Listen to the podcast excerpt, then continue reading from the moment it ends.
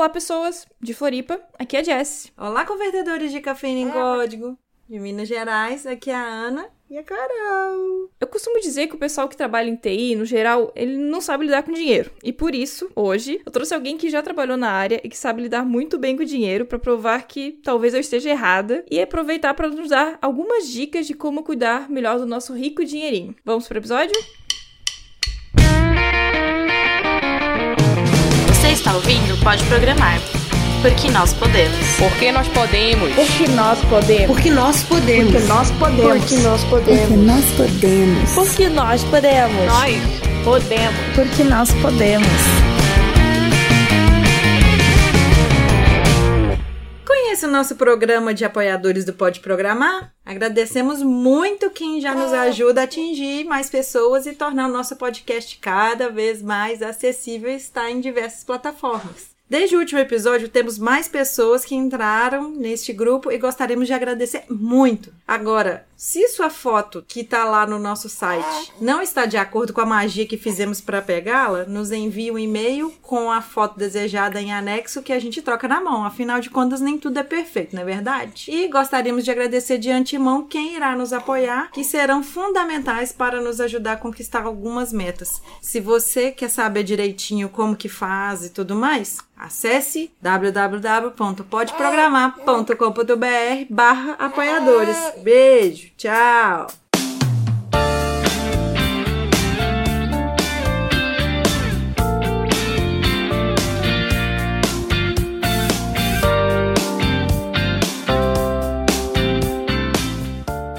Então, Rafael, você que é o nosso convidado hoje, por favor, se presente para os nossos ouvintes. Olá, pessoal do Pode Programar. Aqui é Rafael Moran, sou do podcast Financast. Jéssica, quero te agradecer pelo convite. É um prazer participar e falar sobre educação financeira, que é um assunto que eu adoro. E você também pode me acompanhar lá no Financast, aprender sobre educação financeira, investimentos, empreendedorismo. E em caso de dúvidas, é só me procurar que a gente sempre dá um jeitinho de ajudar. Uhum. Eu conheci o Rafael participando do Financast, né? Então, por isso que surgiu o tema para esse episódio. Porque eu até comentei com ele que eu sou terrível nessa parte de finanças. e falei, cara, agora é minha chance de resolver a minha vida. Isso aí. e, Rafael, a gente conversou lá no episódio, né, que você também já foi programador. Uhum. E como é que foi parar nessa vida de finanças? Bom, para quem acompanha o Gaveta no YouTube, Hum. editor do Jovem Nerd, ele já se declarou como uma pessoa que tá sempre tendo ideia e começando projeto novo. Eu sou um pouco assim também. Quando comecei a minha faculdade de ciência da computação, lá em 2007, eu queria mexer com tecnologia de alguma forma. Tanto é que antes de entrar na faculdade eu mexia com computador. Eu era o menino do computador. Eu consertava Sim. o computador da tia, da avó, de todo mundo. Esse passado que me condena. É o sobrinho, né? Exatamente. Aí, quando eu entrei na faculdade, que eu passei do primeiro período, que o primeiro período é que ele elimina quem não tá afim de estudar. Quando eu passei pelo primeiro período, que eu vi que tinha programação e que eu tava entendendo tudo aquilo, eu sei, tá aí, eu quero programar. Eu já praticava, comecei pelo Pascal, que a maioria que daquela época começou. Hoje em dia já nem começa mais por essa linguagem. Não. E eu fui me aproximando cada vez mais dessa área de programação. Logo depois que eu entrei na faculdade, um amigo meu de turma me indicou para uma empresa aqui do Rio, uma software house, e eu entrei como estagiário. Aí fui avançando na firma, acabei sendo efetivado no final daquele mesmo ano, e eu descobri, quer dizer, descobri um pouco antes, que a empresa tinha seu próprio departamento de desenvolvimento. Não era uma software house que só vendia a solução, ela também não só vendia como fabricava. E eu me interessei, acabei me aproximando do pessoal do departamento de desenvolvimento, que era um departamento distante do meu, como eu era de suporte, e durante todo o período que eu fiquei na empresa, eu fiz quatro provas para tentar entrar no departamento. Eu só entrei na quarta. Eu só consegui passar na quarta vez. Ou seja, eu queria mais do que sabia programar. Mas estava sempre tentando. Tanto é que quando eu era reprovado na prova, que eu saía a nota, eu já ia no supervisor e falei, e aí, me dá o gabarito aqui que eu errei. Eu já ia estudar, vamos embora pra próxima. É, a melhor coisa pra aprender é errar, né? Exatamente, Você exatamente. nunca mais esquece. Exato. E prova de programação é aquela coisa assim, bem cruel, né? Aquela prova no papel que você tem que fazer o código e no papel não dá pra compilar, né? Então você pode cometer algum erro bobo e acabar perdendo pontos. É, e principalmente quando você é novato, né? Porque depois, com o tempo, você meio que compila na cabeça. Você não precisa nem executar, porque você sabe mais ou menos o que vai acontecer. Mas no começo é difícil. É, pra mim era bem difícil, porque eu, assim, eu fico tenso com prova. Até hoje eu fico com uma certa tensão ah, psicológica quando eu vou fazer algum tipo de prova, algum tipo de exame. Prova disso, quando eu fui tirar a carteira de motorista, foi só na segunda vez. A primeira eu travei, eu fico meio tenso. Então, depois de tantas tentativas, eu passei, consegui entrar no departamento. Só que aí eu saí da empresa. Logo depois que eu passei, eu saí da empresa. Ó, seja, eu- vida Eu cruel. me vendi para uns trocados a mais da outra empresa. Mas antes disso, antes de sair, esse mesmo amigo que me pôs na empresa, que depois que eu fui efetivado e ele também, viramos não só amigos de faculdade, mas também colegas de departamento, ele já começou a investir. Ele andava com o pessoal da empresa que já investia em ações, e até então eu só tinha ouvido falar. Até porque, acredite ou não, o meu pai ele foi corretor de bolsa de valores. Ele trabalhou com ações, compra e venda de ações a vida inteira. Ah, bom. E até então eu nem tinha me interessado no assunto. Que às vezes a pessoa fala, pô, ter um pai assim é mole, né? Porque ele já aprendeu tudo. Não. Até praticamente meu pai se aposentar, eu não tinha nem interesse nesse universo. Nem chegava perto. Não chegava não porque eu não queria saber, mas porque eu tava completamente aéreo a isso. Para mim, meu negócio era informática e tecnologia, não finanças. Então eu deixei isso pra lá. Mas à medida que ele me passou, esse meu amigo me passou essas informações, e eu tava vendo as pessoas se interessando por isso, eu passei a me interessar também. Mas eu, a me interessar do ponto de vista de conhecimento. Eu primeiro li, entrei em alguns sites. Na época, não tinha tantos canais de YouTube como tem hoje explicando o assunto, então era mais blog, era a época dos blogs. Então eu li bastante artigo, cheguei a comprar alguns livros para tentar entender do assunto, mas assim, como era no início e não tinha tanta gente assim para ensinar, eu demorei bastante para aprender. Foi mais na tentativa e erro para alguns casos. Tanto é que a primeira vez que eu investi em ações eu tive prejuízo. Normal. Faz parte do jogo. É, um jogo de alto risco. Exato. Quando eu comecei nesse mundo de investimento, essa era uma visão que ela mudou com o tempo, de encarar a coisa toda como um jogo. Na verdade, muita gente encara dessa forma, às vezes até porque, como muita gente descreve esse universo com essas características de jogatina, de sorte, que você coloca o dinheiro lá e numa tacada de sorte, numa virada de sorte, você vai lá e sai milionário. Então muita gente já coloca nesse senso comum de que bolsa de valores, mercado de ações, isso tudo é um jogo. Pode ser um jogo se você encarar dessa forma, mas vai muito além disso, que a gente pode explorar mais ao longo do programa. A gente vai falar disso ainda, né? Aham. Mas vamos voltar um pouquinho antes. Porque assim, existem dois tipos de pessoas, basicamente. Aquelas que gastam mais do que ganham. Uhum. E aí essas estão numa situação, ao meu ver, muito mais complicada, né? De nível de educação financeira. Sim. Tem as pessoas que gastam menos do que ganham. E aí essas podem pensar em investir dinheiro, por exemplo. Uhum. E aí vamos começar pelo pessoal que tá na situação pior. Tá endividado? Tá endividado, que não consegue, tipo, chega no final do mês e sempre falta. O que que faz? Como começa, sabe? Vamos lá. Uma coisa que eu tenho estudado mais recentemente e tem tudo a ver com esse mundo de finanças é psicologia. Porque quando você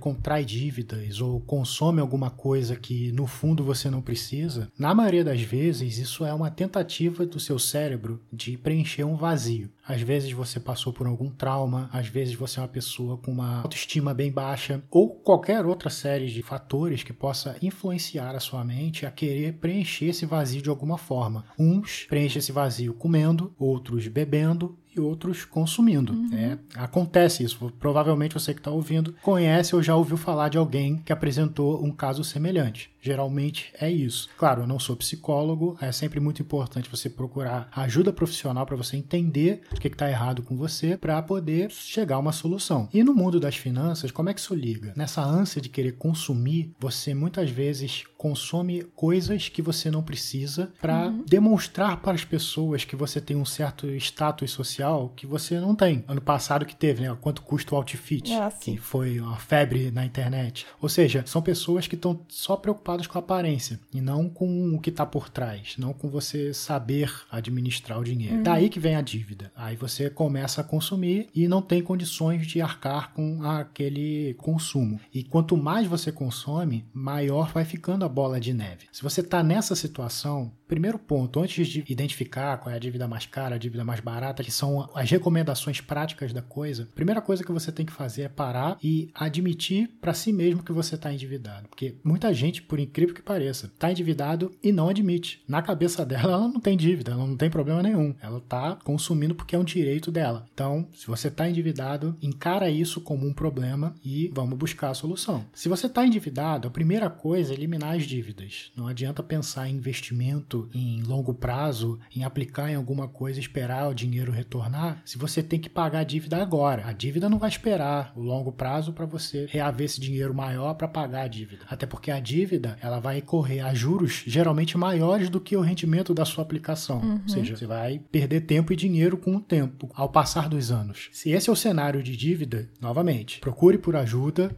que eu tenho certeza que você vai conseguir. Todas as pessoas conseguem, mas primeiro passo é você admitir e querer sair dessa situação. Também a outra questão psicológica. Imagina que você tem um salário, salário de dois mil reais, um salário básico de dois mil reais. A maioria das pessoas ela já compromete parte do salário antes mesmo de receber o salário do mês seguinte. Muita gente faz isso. Eu já fiz muito isso. O meu salário do mês seguinte nem tinha caído, esse dinheiro já estava todo comprometido. Ou seja, chegava no meio do mês, lá pelo dia 20, aí você começa aquele desespero de caramba, esse mês que não acaba, esse mês que não acaba. Ou seja, a sua conta já zerou. Quantas vezes eu fiquei com um real de saldo na minha conta? Várias vezes isso aconteceu. Mas é porque a gente tem esse péssimo hábito de consumir com dinheiro que ainda não tem. Uhum. Quando o dinheiro chega, você já comprometeu todo ele ou parte dele, que aí a conta não fecha. Na sua cabeça, a matemática fechou na hora. Ah, ainda tem tanto do dinheiro que eu vou receber, ainda tem tanto. Mas você vai consumindo. E a armadilha está nos menores valores. No salgadinho que você come todo dia, tá? Nessas pequenas coisas. Não que você tenha que eliminar tudo. Não que você tenha que eliminar o cafezinho. Não vai ser o cafezinho que vai fazer a diferença se você vai ficar rico ou vai continuar pobre. Mas é a forma com que você gasta. Porque se você só dá atenção para os gastos supérfluos, são gastos que não te retornam nada. São gastos que você praticamente está rasgando dinheiro. E muita gente faz isso. Eu ia falar da questão do cartão de crédito, né? Porque uhum. tá muito envolvida com isso. Essa questão de, eu, beleza, eu vou gastar um dinheiro que eu não tenho ainda. Sim. Ou seja, o cartão de crédito, ele me dá esse poder uhum. de eu gastar um dinheiro que não existe. É, na verdade, as pessoas não enxergam o cartão de crédito como ele realmente é. O cartão uhum. de crédito, ele é um dispositivo de empréstimo. Ele não é uma antecipação de dinheiro. E o problema do cartão de crédito, na verdade, o problema está na mente das pessoas que não sabem usar o cartão de crédito, é porque como você não vê o dinheiro saindo na hora que você está consumindo, ele te dá a falsa impressão de que você não gastou nada, ou que você gastou uhum. menos do que aquilo custava. Por exemplo, você vai no shopping e encontra um headphone de 100 reais. Aí você vai lá e paga com cartão de crédito. É maravilhoso você sair da loja com um headphone de 100 reais e não ter saído 100 reais da sua carteira. Você tem a falsa impressão de que custou menos, ou então de que você ainda tem bastante crédito para usar. Mas as pessoas esquecem que o que ela tem é crédito. Ela tem um crédito pré-aprovado, que eles chamam de limite, que você uhum. vai consumir esse limite durante aquele período, só que enquanto você não pagar a tua fatura, aquele limite não volta. Então esse dinheiro não é seu. Você tem autorização para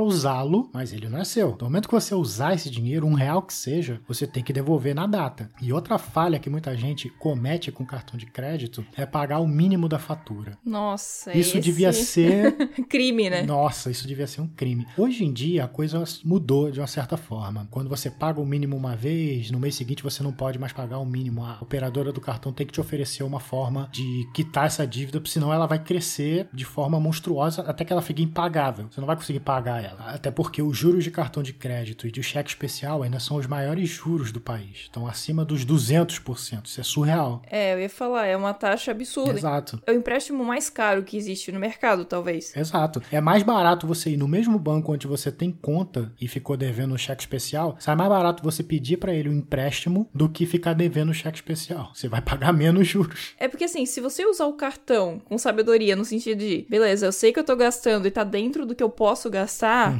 Ele é uma ferramenta legal. Sim. O que é o cartão de crédito? Na verdade, o cartão de crédito ele veio com uma proposta muito inteligente, que é você justamente não tem condição de pagar naquele mês, você paga depois. E também permite que você possa adquirir bens de alto valor pagando uhum. pequenas parcelas ao longo de um período X. A grande questão é quando você junta várias parcelas pequenas. Que aí você compra lá, ah, vou comprar esse fone de 100 reais aqui, mas vou parcelar em 10 vezes. Aí você uhum. tem lá 10 parcelas de 10 reais. Às vezes você tinha os 100 reais. Às vezes você tinha uma certa gestão financeira que te permitia até comprar esse fone à vista. E quem sabe até negociar um desconto. Mas não, a pessoa tem o hábito de parcelar, ela parcelou em 10 vezes. Só que aí depois ela vai comprar uma outra coisa, uma outra coisa. Aí os anúncios que aparecem na televisão dizendo: você vai pagar cafezinho com cartão de crédito? Por que não? Aí já coloca na cabeça da pessoa que qual é o problema de pagar um cafezinho com cartão de crédito. Ou seja, na minha concepção, você pagar comida com cartão de crédito é horrível. Como diz a minha namorada, você comeu, já foi no banheiro e eliminou, e você ainda vai pagar por isso depois. Caraca, isso é horrível. Então, depois disso, eu nunca mais consegui usar cartão de crédito para comprar comida, restaurante, nem nada disso. No máximo, um supermercado, mas restaurante não rola. Se você tem esse hábito, reveja esses hábitos, porque eu sei que é difícil mudar hábitos antigos. É complicado, você já tá enraizado aquela coisa, você já tá naquele Uhum. hábito todo dia, mas se permite rever esses hábitos, porque às vezes tá faltando dinheiro, é um dinheiro que você já comprometeu todo na fatura do seu cartão e você não sabe, apesar de estar óbvio, você não sabe o que está drenando o seu dinheiro. Então, se permita analisar a sua vida financeira. Porque muita gente pensa, pô, vou analisar minha vida financeira, aí nossa, que inferno, vou ter que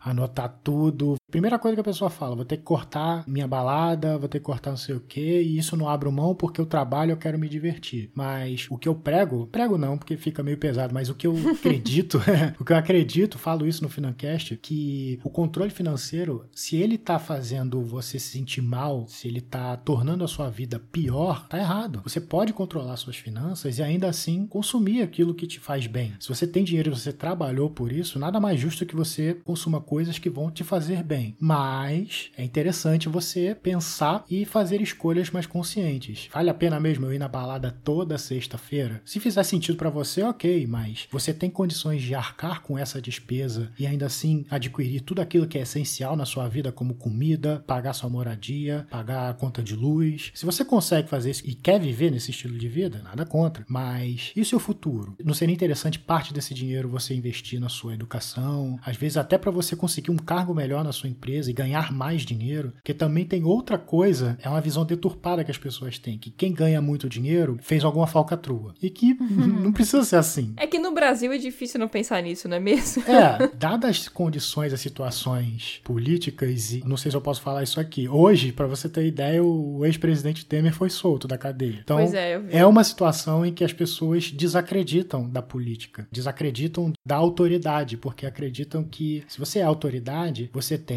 direito a uma série de regalias às custas de quem é menor. E eu não tiro a razão de quem pensa assim, porque a própria história do Brasil fez a gente pensar assim, mas não é porque todo mundo pensa assim que tem que ser assim. Se a pessoa enriqueceu, se permite conhecer a história dessa pessoa, porque às vezes ela passou por uma situação tão difícil quanto você está passando agora, conseguiu dar a volta por cima de uma forma que você nem pensava que seria possível e conseguiu enxergar uma luz no fim do túnel. Então, o enriquecimento, o que eu defendo muito esse raciocínio é que o dinheiro ele não é o fim, é que nem respirar. Você respira para viver, mas você não vive para respirar. Você não nasceu para respirar. O ar que você respira, o dinheiro que você tem são ferramentas que te permitem atingir, conquistar outras coisas. Então, quanto mais tempo que o ser humano demorar para perceber isso, mais tempo ele vai levar para entender que dá para enriquecer. Você não precisa ser podre de rico. Muita gente também acredita que ah, minha vida vai ser melhor se eu ganhar na Mega Sena milhões. Você precisa de milhões para ser feliz? São pequenas reflexões que você pode fazer no seu dia a dia, às vezes ter uma situação financeira que permita você dar um conforto para sua família, para sua esposa, para o seu marido, para os seus filhos, e isso te permitir fazer o que você gosta de fazer. Você precisa ser milionário para ter isso na sua vida? Se isso já te faz feliz,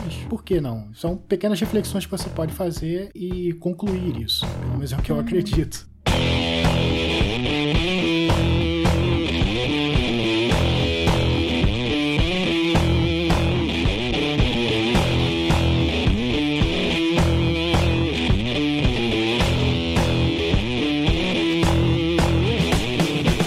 Na prática, o que eu posso começar a fazer é, tipo, tentar analisar meus gastos. Eu acho que é a primeira coisa e mais prática, né? Isso. Indo para o lado prático, o que, que eu recomendo? Fazer um controle financeiro, iniciar o hábito de registro das suas operações, das suas transações financeiras. Pode parecer maçante no início, mas se você desenvolve esse hábito, com o tempo você faz naturalmente. Muita gente utilizava, ó, às vezes até utiliza, eu já utilizei muito, planilha. Mas o problema da planilha é que com o tempo ela vai ficando tão colossal que você extrair informação útil que te dê algum norte daquilo vai ficando muito difícil. Porque também não adianta você registrar tudo numa planilha ou até num aplicativo de celular, que hoje em dia tem vários, e não consultar essa informação nunca. Se você só registrar, só registrar e pronto, estou controlando minhas finanças. Mas você continua gastando aos tubos, você continua gastando mais do que o seu salário permite. Então, só registrar não resolve o problema. Você tem que registrar e tirar um dia no mês, que seja, para analisar aquele período e ver, pô, eu ganho 2 mil, tô no dia 15 já gastei 1.900. Opa, me faltam 100 reais para passar o resto do mês. Primeiro que se ainda tem metade do mês pela frente, você só tem 100 reais, já tá errado, mas você tem que analisar e puxar o freio quando necessário. E fazer o controle por categorias de despesas, montar orçamentos, para poder dizer qual é o seu limite e até onde você pode ir. Por exemplo, orçamento. Muita gente negligencia essa ferramenta, mas o orçamento financeiro, ele é poderosíssimo, porque ele vai dizer para você até onde você pode ir. Por exemplo, eu pelo menos gosto de classificar as minhas despesas entre essencial, supérfluo, capacitação e aposentadoria. Se você determina que 40% de tudo que você vai ganhar, 20% de tudo que você vai ganhar vai ser para essencial e 20% para supérfluo, vamos dizer assim. Se você passa desses valores, e ok, pode ter acontecido alguma coisa, você passa do que você estipulou. Esse dinheiro restante vai ter que sair de algum lugar. Uma analogia que até Gustavo Cerbasi, para quem não conhece, é um dos maiores autores de educação financeira do país, com vários livros publicados muito bons, recomendo você procurar. Ele diz que uma ótima forma de você montar um orçamento é por meio de envelopes. Sabe aqueles envelopes de carta? Você pega o envelope e escreve na frente do envelope para que que serve aquele dinheiro. Se é para mercado, se é para balada, se é para consumo de roupas e por aí vai. Aí você recebe lá o seu dinheiro e coloca a quantidade que você acredita que vai precisar para cada coisa. Esse mês eu vou precisar de X para o mercado, de Y para balada. Se você gastar mais com o mercado, mais do que a quantidade que tem naquele envelope, você vai ter que tirar esse dinheiro de algum lugar. O que, que você vai fazer? Você vai em outro envelope e tira o dinheiro de lá. Quando você fizer isso, o que, que vai acontecer? Você está fazendo uma escolha, você está abrindo mão de consumir uma outra coisa para consumir mais mercado, ou para consumir mais balada, ou para comprar uma roupa que você tanto queria. Isso são escolhas. É normal que a gente queira consumir bastante, mas o que a gente precisa entender é que, por maior que seja o nosso saldo bancário, você não vai conseguir comprar tudo. Então você tem que escolher. Esse mês, se eu quero sair toda sexta-feira para ir na balada, aí talvez eu não consiga ir no cinema também, ou às vezes eu não vou conseguir ir num restaurante bacana com meu namorado, com a minha namorada, para poder comer uma comida diferente. Isso tudo são escolhas que você precisa fazer. E quando você monta um orçamento, você se permite se planejar antes para saber, olha, no mês que vem, tô querendo ir num restaurante maneiro. Pô, então o que, que eu vou fazer? Vou deixar de ir na balada duas semanas para ir nesse restaurante que é um pouco mais caro que o que a gente está acostumado a ir e pronto. Não tirei a balada da minha vida, deixei de ir só duas semanas para poder ir no restaurante e quando passar esse evento você volta para sua vida de balada que tá tudo certo. Ou seja, você já começou a fazer escolha, você já começou a, a ponderar, a colocar na balança o que, que você quer fazer, quais são as suas prioridades. E o bom do orçamento, claro, desde que você faça o seu controle, o seu registro de informações e vá analisando o que está sendo lançado, você consegue saber o que está drenando o seu dinheiro. Por que, que seu orçamento para balada tá acabando tanto? Às vezes você vai para balada, mas consome lá é, tequila com não sei o que. Tá consumindo todo o dinheiro da sua balada com coisas que às vezes não tá te trazendo nenhum retorno. Tá fazendo você usufruir menos daquele evento. Você não precisa ir para um evento, seja ele qual for, e consumir de tudo que tem lá dentro. Você pode ir para o evento, se divertir, sem gastar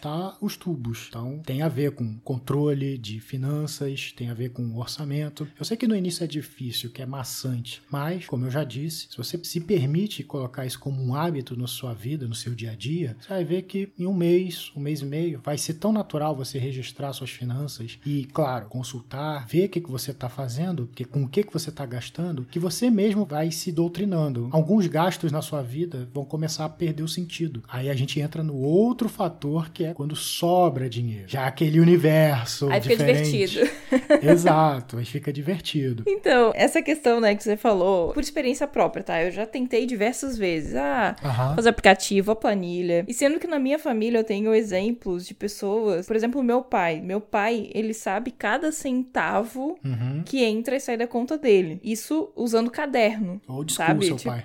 É, meu pai é old school mesmo, assim. Então, a minha irmã, ela é na mesma vibe. Só que no Uhum. Caso dela, ela usa planilha de Excel, mas ela tem controle de tudo. Agora, eu não tenho controle de nada. Uhum.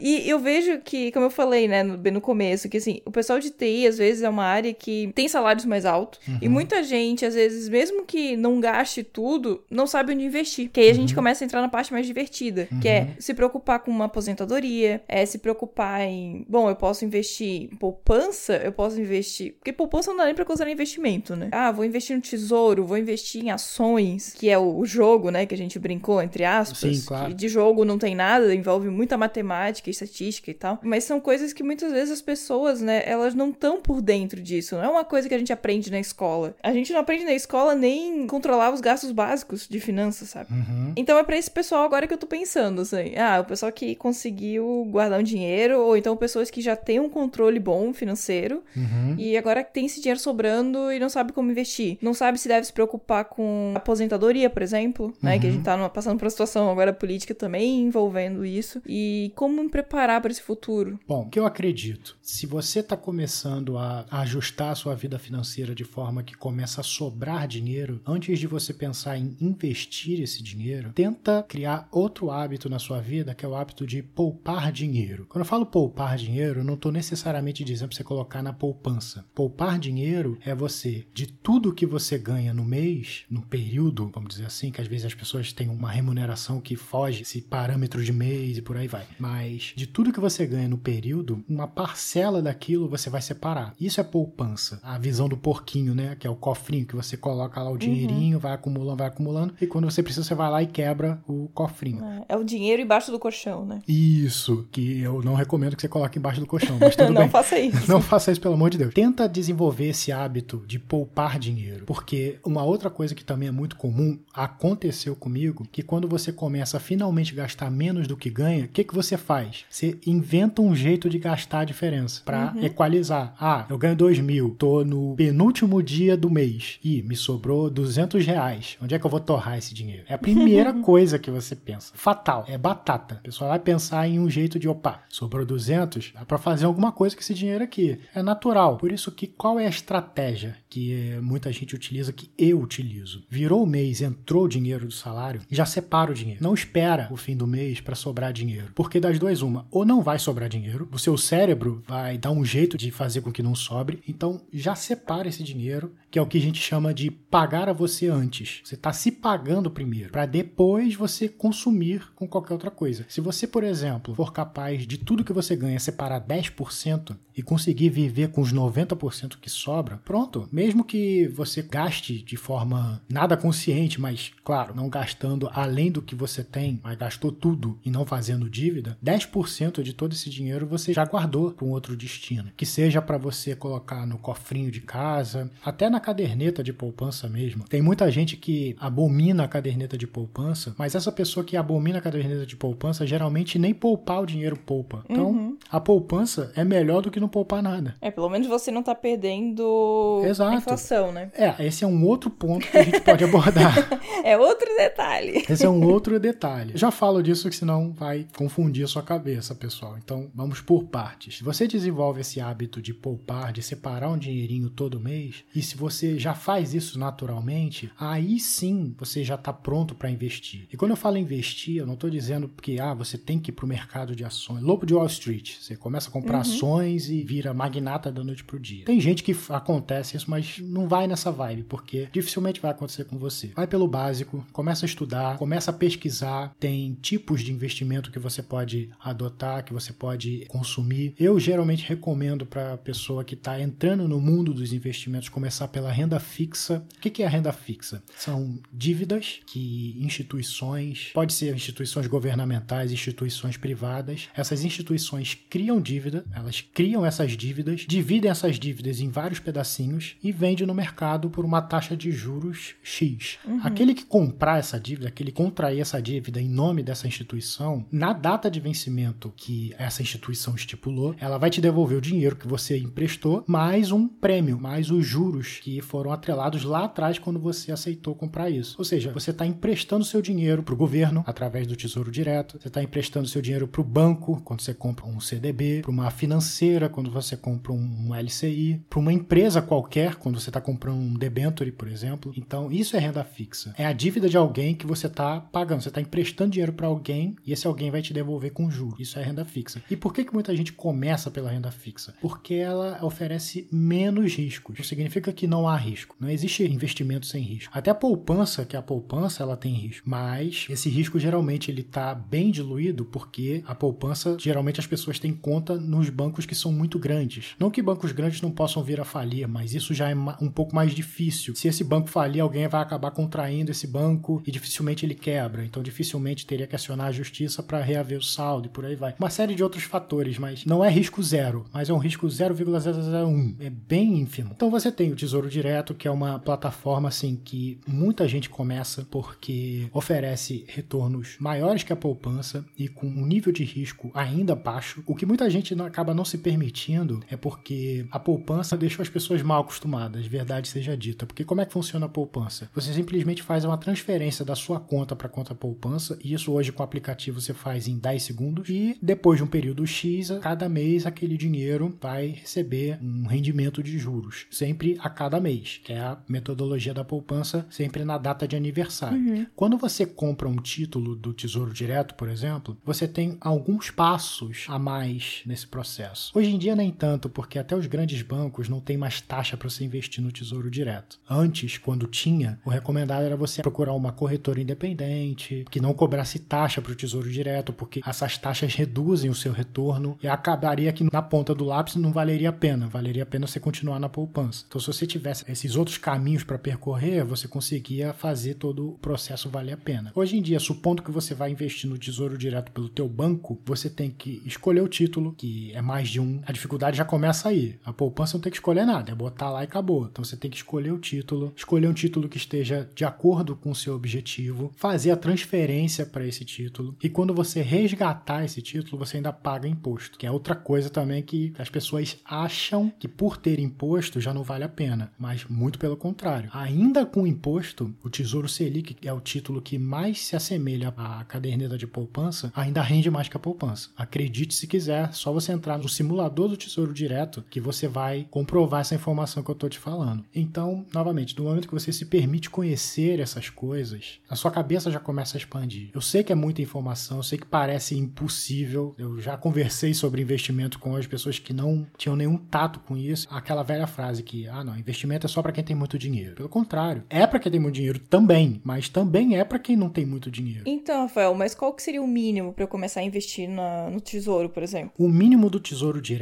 são 30 reais. Esse é o uhum. valor mínimo, desde que a quantidade que você compre seja de, no mínimo, 10% do título. Por exemplo, se 10% do título que você quer comprar, se esse valor for abaixo de 30 reais, você não vai poder ficar só com 10% desse título. Você vai ter que comprar 20%, porque esses 20 provavelmente vão ultrapassar esse valor mínimo de 30 reais. Mas no mínimo 30 reais você consegue investir. Claro que quanto menor for a fatia desse título que você tiver, menor uhum. Vai ser o retorno que você vai ter. Sim, isso, é, claro. é, isso é óbvio. Mas uma vez eu estava ouvindo até no podcast que eu recomendo bastante do André Bona, ele tem canal no YouTube também, recomendo você ver. Ele estava dizendo uma coisa muito interessante que faz todo sentido. O que vai te fazer ter muito dinheiro lá na frente não é a taxa de juros do investimento que você está aplicando, mas os aportes mensais que você vai fazendo. Porque se você simplesmente pegar, ah, tô com mil reais sobrando, aí você vai lá e bota no tesouro direto, mil reais. E vai sacar esse dinheiro e não coloca mais nada, botou só mil. E vai sacar esse dinheiro daqui a cinco anos. Você vai ter juros compostos em cima só de mil reais. Eu já fiz essa conta, dá por volta de uns 35 reais, é um valor ínfimo. Agora, se você bota mil e no mês seguinte você bota 100, depois 100 de novo, depois 100 de novo, você está alimentando essa máquina dos juros compostos. Ou seja, uhum. ele vai calcular o valor de juros, ele vai calcular o rendimento com base no valor que tinha lá, mais o dinheiro que você botou. Então, a cada mês já tem mais dinheiro. Então, se você repetir esse processo por 5 anos, o valor triplica. Isso também é fácil de você comprovar. Qualquer simulação, qualquer cálculo de simulação de juros compostos vai te provar isso que eu estou te falando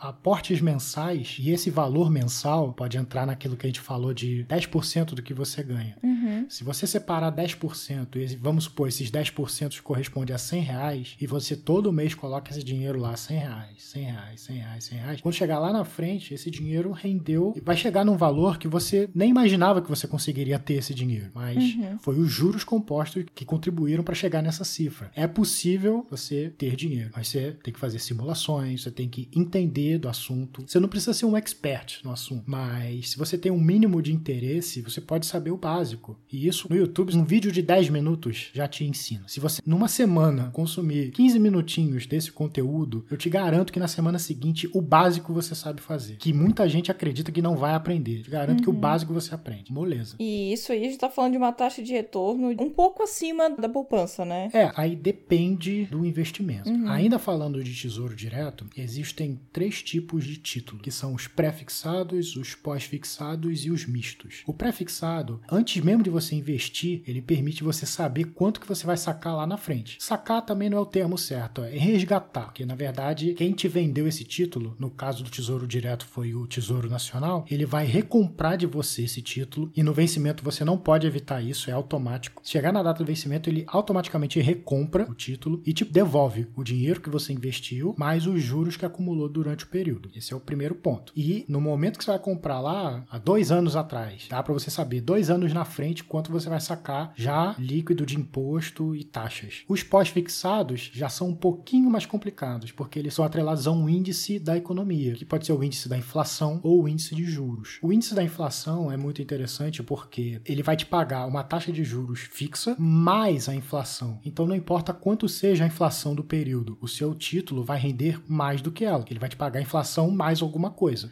Esses são os mistos, que tem um pedaço pré-fixado e um pedaço pós-fixado. E os 100% pós-fixados, que é o Tesouro Selic, ele não tem taxa fixa. Ele vai te pagar exatamente o que a taxa Selic está rendendo. Hoje a Selic está em 6,5%. Acredito que até você ouvir isso ainda está em 6,5%. É isso que ele vai render todo ano, 6,5%. Claro com uma pequena variaçãozinha, não é exato a conta, mas assume que vai ser igual ao valor da Selic. Pra quem, né, tá sobrando dinheiro, a gente teria três níveis de investimento.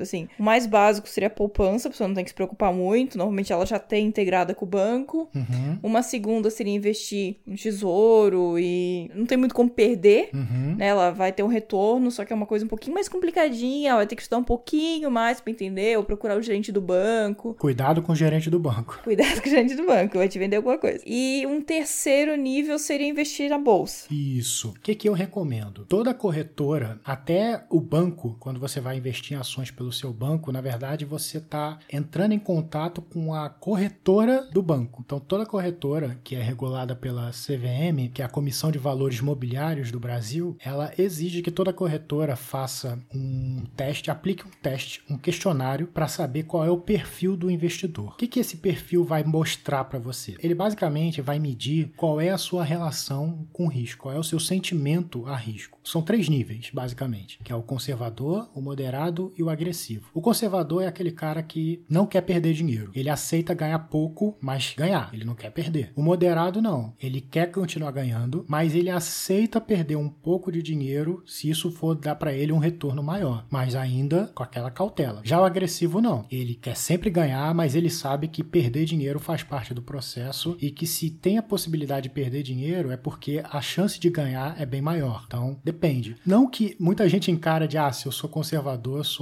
mais fraco que o agressivo. Não tem nada a ver. Você pode ser um cara iniciante que tem essa mentalidade mais agressiva. O que vai diferenciar você de um bom investidor ou um mau investidor é o conhecimento que você tem. Não importa o perfil que você tem. Você pode ser um cara conservador que sabe tudo do mercado de ações, mas a sua metodologia de investimento não vai por esse lado. Perfil não tem nada a ver com conhecimento e capacidade. Perfil é a sua forma de agir dentro daquele contexto. Faz o teste. Tem muitos blogs de finanças que te aplicam né, o questionário, você responde e depois você vê qual é o seu perfil. Uma vez que você tem o seu perfil, seja ele qual for, não significa que ele não possa mudar com o tempo. Você hoje pode ser conservador e amanhã pode virar moderado, dependendo do conhecimento e vontade de investir em outras coisas. Você já começa a ter um norte. Se você é conservador, geralmente você vai para renda fixa, que é uma coisa assim mais conservadora que é, tem um risco menor. Se você é moderado, você vai para renda fixa, mas de olho na renda variável, que são ações, ETFs, fundos imobiliários. Se você é agressivo, você também vai para renda fixa, mas você praticamente entra um pé na renda fixa e outro na variável. Você já fica Uhum. basicamente dos dois lados da fronteira. Aí depende do seu apetite a risco, depende do seu ânimo. Por exemplo, eu comecei investindo em ações, achava que só se investia assim. Você tinha que comprar ação por um preço e tentar vender pelo maior preço possível. E não, essa não é a única forma de você investir ações. Você pode investir ações e viver dos dividendos, por exemplo. Não interessa o preço dela. Se a empresa estiver lucrando e tiver bons lucros, uma boa administração, ela vai continuar lucrando e você, como acionista, tem dinheiro a um pedaço desse lucro. Muita gente faz isso, vive só dos dividendos. Eu descobri que eu não tenho perfil de trader, de comprar mais barato e vender mais caro. Eu não tenho estômago para isso. Eu vejo aquele gráfico, eu fico desesperado. Vai de Não cada tem um. coração pra isso, né? Meu coração e meu estômago teve uma época que eles estavam na mesma parte do corpo, porque eu não conseguia aquele gráfico subindo e descendo, e eu falei, meu Deus do céu, tá caindo. Puta, eu vou acho que vender. assim, cara, tu tem que ter um perfil muito agressivo e a questão talvez de, tipo, quem já nasceu com dinheiro talvez seja mais fácil, né? Costuma ser mais fácil, por quê? Porque você vai investir em qualquer aplicação que paga 6,5% ao ano. Aí, se você investir mil ou um milhão, você vai ter um retorno de 6,5%. Só que o cara que investiu um milhão, ele vai sacar 6,5% de um milhão. Então, ele vai ter muito mais dinheiro. Então, é óbvio que quem tem mais dinheiro, a coisa fica mais fácil, mas não significa que é a prova de falhas. A prova disso é que me diga, pode botar aqui no comentário, eu desafio qualquer um a me dizer alguma pessoa que ganhou na Mega Sena e continua rica. Eu te desafio a me dizer quem foi. É porque não tem educação financeira pra saber o que fazer com o dinheiro, então não Exato. adianta. Muita gente acredita que só ter mais dinheiro resolve o problema, mas só isso não resolve, porque não adianta você ter milhões de reais e não saber o que fazer com aquilo. Você vai voltar a não ter dinheiro. Se você não souber como, é como você ter uma fazenda. Você tem lá a terra, você tem lá as sementes. Se você não souber como plantar, amigo, você vai morrer de fome, cara. Não adianta você ter a melhor terra e as melhores sementes. Se você colher na época errada, se você plantar errado, se você não souber tratar a terra, vai tudo morrer. Então, por isso que eu repito, o dinheiro ele é uma ferramenta. O que vai fazer com que dê certo ou dê errado nos seus investimentos, nas suas finanças ou qualquer outra coisa que você vai fazer é o conhecimento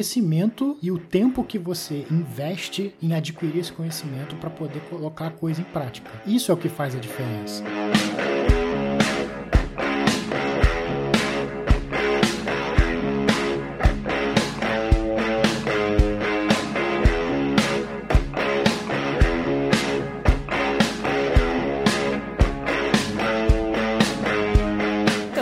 Agora vamos pra uma sessão que eu chamo de dúvidas dos ouvintes. Opa, vambora. A gente falou bastante coisa aqui, agora o pessoal já deve estar, espero que com a pulguinha atrás da orelha, pensando o que que pode melhorar, né? Ou não, ou pensou, nossa, não aguento mais, tô indo embora, também pode acontecer, e é a vida. Se você aguentou até aqui, você já é um vencedor. Mas é, uma dúvida que surge muito entre nossos ouvintes, eu acho que é a questão de, beleza, eu faço freelance, ou então eu tô tentando um aumento na empresa. Como é que eu precifico o meu trabalho? Eu sei que isso não tá diretamente relacionado com finanças, talvez é uma coisa mais de experiência mesmo e tal, mas como que a gente pode começar a precificar? Porque tem aquele básico de quanto custa a minha hora e quantas horas eu levo pra fazer aquilo. Então, pra mim, isso é o básico de como precifica algo. Além disso, você tem alguma dica, alguma coisa para os nossos ouvintes? A melhor dica é você observar o mercado que você está atuando. Por exemplo, uma vez eu participei de um podcast voltado para a área de saúde e quando eu participei era mais especificamente uma dúvida para personal trainer que trabalha muito como autônomo e não tem muita noção de como cobrar, do quanto cobrar. Você tem que entender como é que funciona esse teu mercado de personal trainer ou qualquer outra área que você atue, porque por mais que você conclua que a sua hora vale X e que a margem que você quer aplicar naquele serviço, naquele produto que você está desenvolvendo custe Y, não vai adiantar nada se o seu cliente não quiser pagar ou se ele tiver muito discrepante do setor que você está atuando. Você pode estar cobrando barato demais, por exemplo. example. Então, isso acontece. Por isso que é importante você ter contato com outras pessoas que desenvolvem um trabalho semelhante ao seu, fazer uma pesquisa de campo e saber, pô, o exemplo que eu dei, quando eu era menino do computador, formatação e instalação de Windows e por aí vai. Hoje em dia, talvez seja normal cobrar uns 100 reais por isso, mas 10, 15 anos atrás, se eu cobrar 100 reais para fazer isso, ninguém ia comprar. Então, o que que eu fiz? Eu comecei a observar os caras que faziam manutenção no meu computador. E eles cobravam, na época, né, a base de 20 reais, 25. Aí eu comecei a montar minha própria tabela de preço na minha cabeça. Que aí, um tempo depois, quando eu comecei a fazer aquilo, eu já tinha mais ou menos uma noção. Pô, acho que 20 reais para formatar o computador e já deixar tudo instalado bonitinho, valores, claro, pra época, fazem sentido. A gente tá falando aí de uns 15 anos. É, 25 reais na época era um dinheiro. Eu lembro desse preço. Exato. Então, se você tiver noções de formulação de custo e análise de custo, claro que isso vai fazer diferença. É aquele dito popular, né, que conhecimento não pesa nada.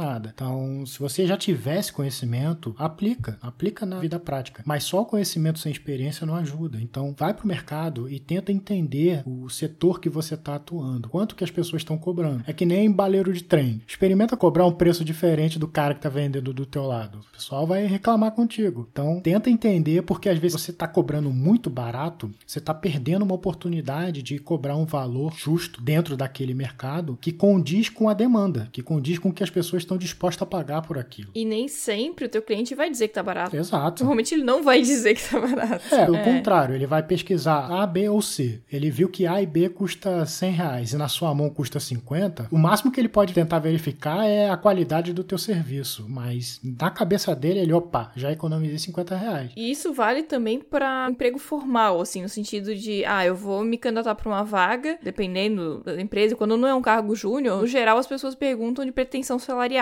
Aham. É importante você também saber mais ou menos naquele mercado onde você tá, quanto que está sendo pago, para que você não peça muito abaixo do que você deveria receber, sabe? Uhum. Assim, mesmo que você acabe aceitando receber menos do que o mercado geralmente paga, mas você tem na sua cabeça elaborado um plano de carreira em que aquela empresa vai ser temporária na sua vida, ou que você consegue, por exemplo, o salário de entrada naquele cargo, naquela empresa, realmente é baixo, abaixo do mercado. Mas se na entrevista você consegue saber que o organograma da empresa te permite galgar cargos maiores que vão alinhando os salários com o mercado, por que não começar ganhando menos? Porque se você vai assumir um cargo de menor relevância, vamos dizer assim, um cargo júnior, que muita gente acha que é uma coisa pequena, mas eu acho que não. Se você vai entrar como júnior, é uma oportunidade de você adquirir experiência ou de você crescer naquela própria empresa que você entrou, ou de você virar um profissional, um bom profissional de mercado e entrar numa outra empresa que te permite crescer ainda mais. Que às vezes, vamos supor assim, na área de programação, o salário base de programador júnior é de um valor fictício, 5 mil reais. Só que aí você. Tá pagando bem. É, só para facilitar a conta.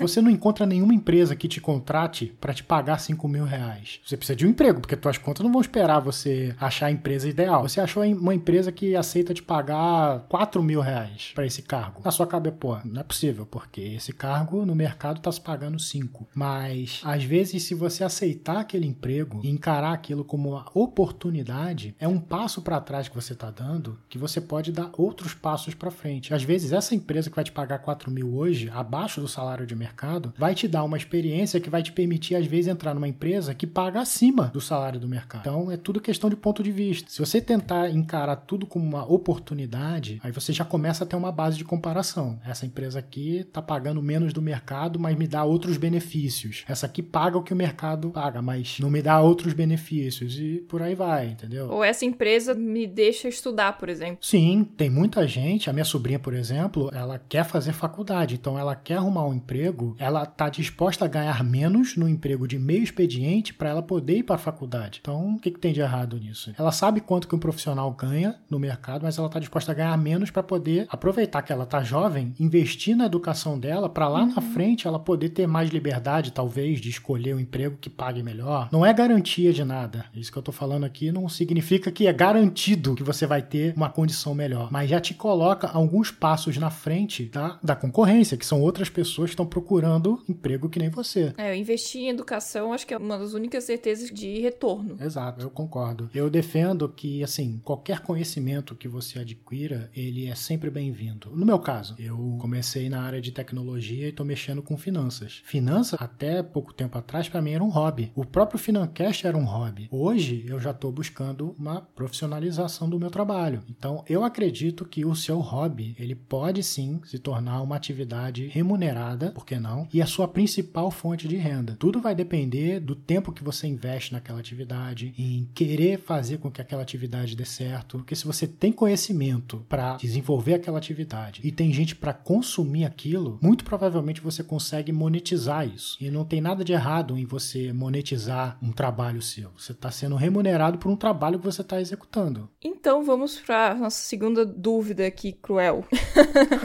que também tem relação um pouco com isso. É que assim, a gente sabe que o mercado está mudando e na área de TI, até mesmo por questão de salários, esses salários serem mais altos, muitas empresas acabam por contratar os funcionários, né, como MEI, que são os microempreendedores individuais. E muita gente aparece no nosso grupo ou manda e-mail perguntando: tá, e agora o que, que eu faço? Como é que eu tiro MEI? Como é que eu pago imposto? Como é que eu me viro com isso, sabe? Porque para muitas pessoas existe aquela separação entre pessoa jurídica e pessoa física, e tá certo, Uhum. existe essa separação. Só que o meio, eu sinto que ele fica um pouquinho nesse meio.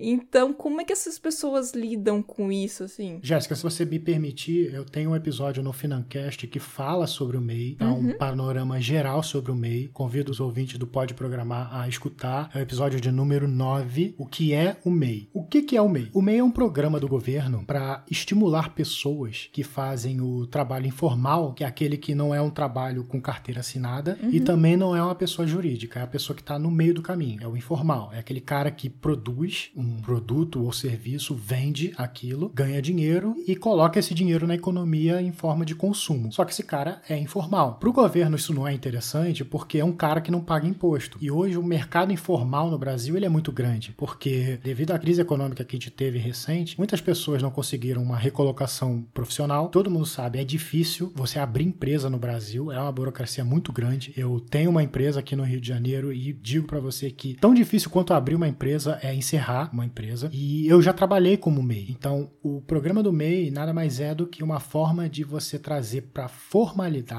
essa galera que tá informal. Ah, mas então é só para o governo arrecadar mais dinheiro com imposto? Sim e não. Sim, porque é fato, o governo precisa arrecadar dinheiro através de imposto para poder fazer as suas atividades. Vamos deixar de fora corrupção e coisas do tipo. Vamos fazer de conta que tudo funciona. Essa é a regra Se da tudo coisa. funciona, o governo precisa de dinheiro, ponto. Exato. Ele vai precisar do dinheiro das arrecadações de impostos para poder fazer coisas para a população. Só que para estimular as pessoas a fazer isso, o próprio programa do MEI concede alguns benefícios. Por exemplo, uma coisa que até muita gente não sabe: se você é MEI, você tem direito à aposentadoria do INSS. Muita gente acha que você só pode ter direito à aposentadoria se você estiver trabalhando com carteira assinada. Não. Se você tiver MEI, você também tem esse direito. Você tem direito ao auxílio gestante. Você está em período de gestação, você tem direito. Todas essas informações vocês conseguem acessar no site do Portal do Empreendedor. Só você procurar Portal do Empreendedor ou botar a sigla MEI no Google que você encontra facilmente. E lá ele tem todas as dúvidas que você possa ter com relação ao MEI. Como funciona, como que você paga o imposto. Sim, você vai ter que pagar imposto, mas não encare isso como uma coisa ruim. Eu já te adianto que depois do MEI você pode ser um microempresário. E eu te garanto que nesse patamar você paga muito mais imposto. Então vale a pena você ser MEI, porque tem contrapartidas interessantes. Só o fato de você ter direito à aposentadoria já é uma ajuda. Ah, mas a aposentadoria no Brasil não funciona. Mas mesmo não funcionando, é um dinheiro que você tem direito. Todo cidadão tem esse direito. E nem só aposentadoria, mas pensando num acidente, qualquer coisa que possa acontecer com você, né? Você tem uma segurança.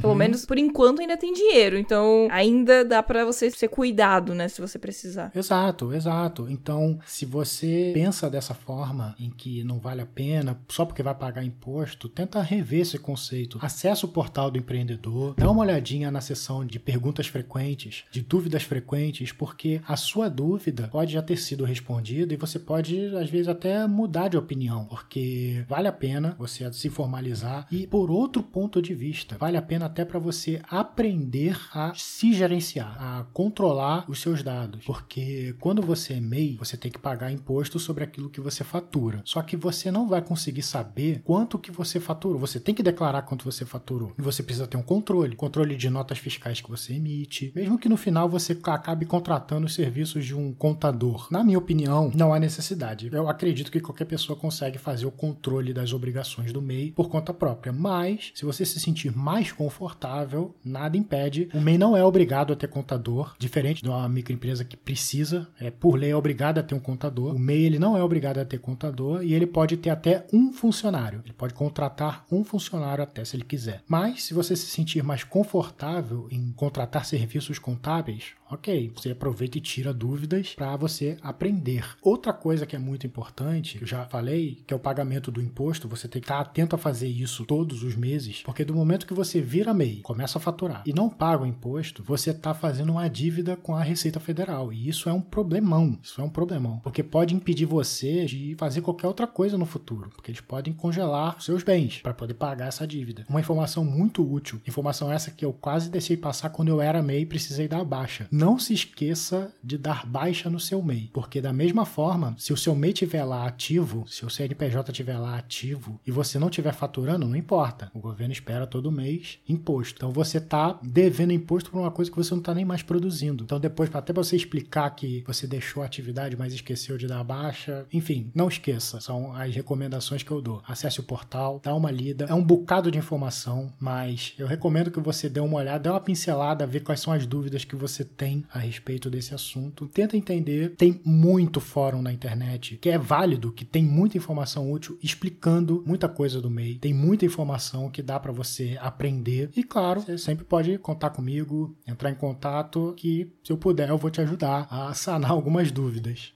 por fim, eu gostaria de algumas dicas, né? Como você já tá nessa área há tanto tempo. É, você já deu alguma dica, né, do André Bona, que ele tem um canal no YouTube. Tem o seu uhum. próprio podcast, que tem muito conteúdo. Tem o blog também, que uhum. tem bastante conteúdo. Que outras coisas, assim, livros, cursos, o que que você pode indicar pro pessoal para se educar, né? Eu sou uma pessoa que eu demorei a ter o hábito da leitura. Eu confesso que eu não tinha o hábito da leitura até começar o projeto que é o Financast e me ver obrigado a estudar mais se eu quisesse continuar produzindo o programa. Então, de leitura, eu recomendo basicamente você procurar os livros do Gustavo Cerbasi. Uhum. São livros muito bons, não são difíceis de você entender. Claro que dependendo do tema do livro, o conteúdo pode ser um pouco mais complexo, mas na maioria os livros são bem básicos. É até um pouco difícil você recomendar um escritor A ou escritor B, porque hoje em dia esse assunto ele está sendo tão falado no meio literário que você consegue encontrar vários livros com preços até uns 10 reais para você consumir. Uhum. Então, mesmo que seja de um escritor que você nunca ouviu falar, se for um valor baixo, se permite comprar esse livro e leia, porque mesmo que ele não seja um escritor conhecido, esse cara provavelmente gastou um tempo, um bom tempo para escrever aquele livro, e aquele livro pode ter conhecimento que vai te agregar de alguma forma. Então, a minha recomendação é sempre procurar algum livro, mesmo que seja de gente que você não conhece. Canais de YouTube, hoje em dia também eu já recomendei o André Bona, que é muito bom, eu geralmente também recomendo o Me Poupe, da Natália ah, Arcuri, que hoje sim. é o mais conhecido. Ela é incrível, eu gosto muito do canal dela. Sim, ela teve uma sacada muito bacana que é levar conhecimento financeiro em forma de entretenimento. Uhum. E isso era uma coisa que ninguém tinha feito. Antes dela, todos os canais falavam sobre finanças era aquele cara de terno e gravata.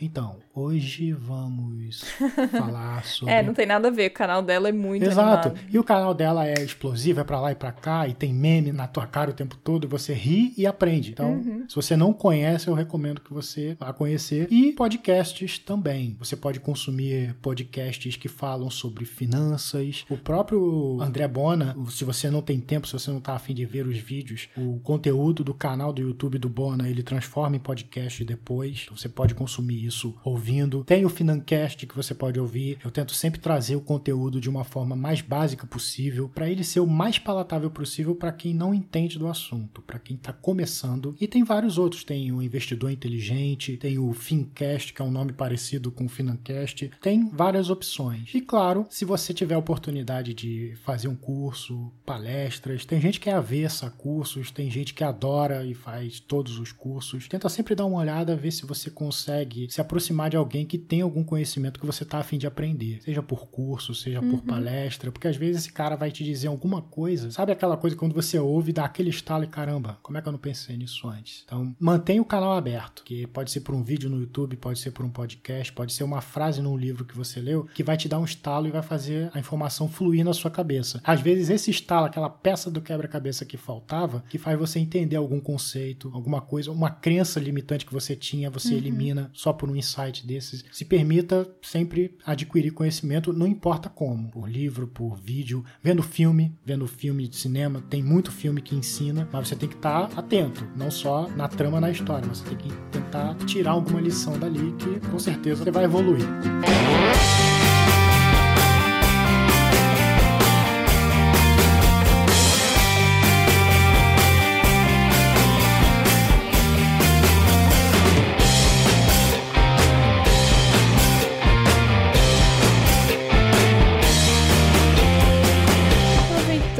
né, que esse episódio tá saindo no mês de abril e o Rafael, no Financast, tá saindo um episódio especial sobre declaração de imposto de renda. E se você, né, que tá ouvindo a gente, deixou pro último minuto e quer saber como fazer agora correndo, é, pode ouvir lá o episódio do Financast, certo, Rafael? Exato. Na verdade, ano passado, em 2018, eu já fiz um programa bem abrangente sobre o imposto de renda você pode consumir. E esse ano a gente vai fazer uma coisa diferente que é imposto de renda para quem tem investimentos. Então, se você já tem investimentos, se você é uma pessoa que faz investimentos, seja em bolsa, em títulos do Tesouro Direto, em qualquer outra coisa, você tem que declarar isso também. E lá no Financast a gente te ensina como é que faz isso de um jeito fácil, de um jeito tranquilo. Então vai lá ouvir que eu tenho certeza que você vai aprender bastante. Eu preciso saber isso, porque eu já desisti de investir por causa da dificuldade que é depois fazer o imposto de renda. garanto que é fácil. Te garanto que é bem fácil. Então vou aprender agora. Obrigada, Rafael. A gente vai encerrando por aqui. Acho que esse episódio ficou até um pouco mais longo do que o normal, mas muita dica, muita coisa interessante pro pessoal. Então, vamos tentar parar de desculpa e vamos tentar melhorar a nossa vida financeira. Eu tô tentando, prometo que vou melhorar. Obrigado você, Jéssica, pelo convite mais uma vez. Aproveito para agradecer novamente por você ter participado do Financast. Convido os ouvintes do Pode Programar a ouvir o episódio que a Jéssica participou, que ficou muito bacana, muito inspirador, e também a conhecer os outros episódios do Financast. Eu falo sobre educação financeira, investimentos, empreendedorismo, vez ou outra eu falo também sobre economia. Enfim, eu tento sempre trazer algum conhecimento, algum tema que vai te agregar alguma coisa, que vai te entregar algum tipo de conhecimento. E me segue nas redes sociais, no Twitter e no Instagram, sou o arroba FinancastPod. Você pode marcar o meu perfil em qualquer uma dessas nossas redes sociais que eu vou ler e vou interagir com você, tá bom? Uhum, então é isso, pessoal. Ficamos por aqui. Tchau, tchau. Tchau.